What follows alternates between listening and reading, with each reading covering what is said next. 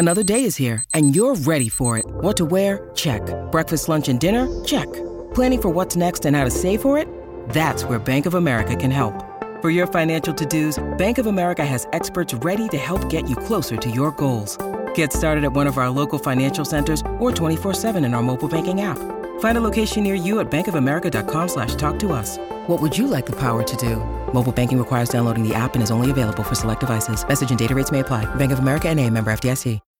When you need mealtime inspiration, it's worth shopping Kroger, where you'll find over 30,000 mouthwatering choices that excite your inner foodie. And no matter what tasty choice you make, you'll enjoy our everyday low prices, plus extra ways to save, like digital coupons worth over $600 each week. You can also save up to $1 off per gallon at the pump with fuel points. More savings and more inspiring flavors make shopping Kroger worth it every time. Kroger, fresh for everyone. Fuel restrictions apply.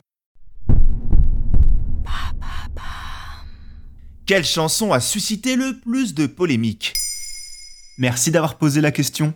Il y a des chansons qui font taper du pied, des chansons qui restent dans la tête ou encore des chansons qui font pleurer, mais il y a aussi certaines œuvres musicales qui font naître de vifs débats dans notre société. Dans cet épisode, nous allons revenir sur un tube de l'été qui a fait danser tout le monde en 2013, mais qui a également choqué un bon nombre de personnes. Mais alors, c'est quoi ce tube? Il s'agit de Blurred Line de Robin Thicke, un morceau dans lequel le chanteur américano-canadien s'entoure de Pharrell Williams et T.I. pour donner naissance à un véritable hit interplanétaire. Grosse performance pour un chanteur qui était plus considéré comme un homme dont la carrière s'embourbait sérieusement malgré quatre albums derrière lui. L'inspiration de cette chanson vient de la volonté de Pharrell Williams de créer un tube qui serait le clone du morceau Got to Give It Up de Marvin Gaye. Une inspiration tellement forte qu'il n'aura fallu que 30 minutes pour créer Blurred Lines. Mais alors la polémique porte-t-elle sur ce plagiat? Effectivement, une partie de la polémique est due à cette ressemblance presque trop assumée du tube de Marvin Gaye. Un problème qui s'est résolu avec la justice américaine qui a condamné Robin Thicke et Pharrell Williams à verser 7,4 millions de dollars aux héritiers de Marvin Gaye. Mais cette polémique est bien mineure par rapport au reste. Le reste? C'est-à-dire? C'est-à-dire que le sujet de la chanson s'est avéré très sensible pour notre époque.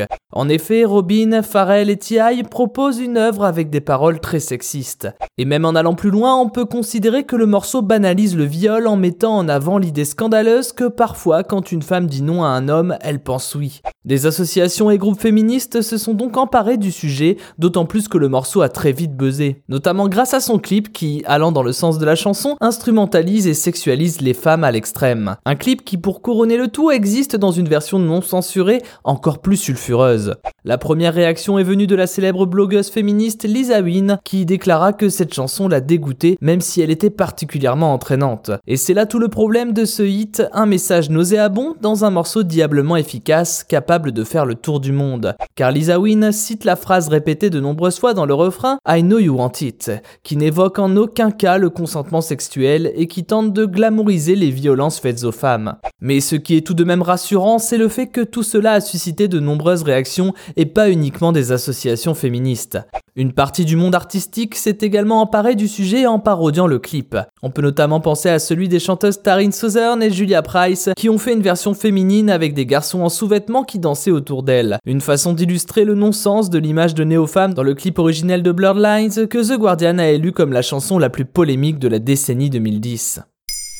Maintenant, vous savez, un épisode écrit et réalisé par Thomas Dezer. Ce podcast est disponible sur toutes les plateformes audio. Et pour l'écouter sans publicité, rendez-vous sur la chaîne Bababam Plus d'Apple Podcast.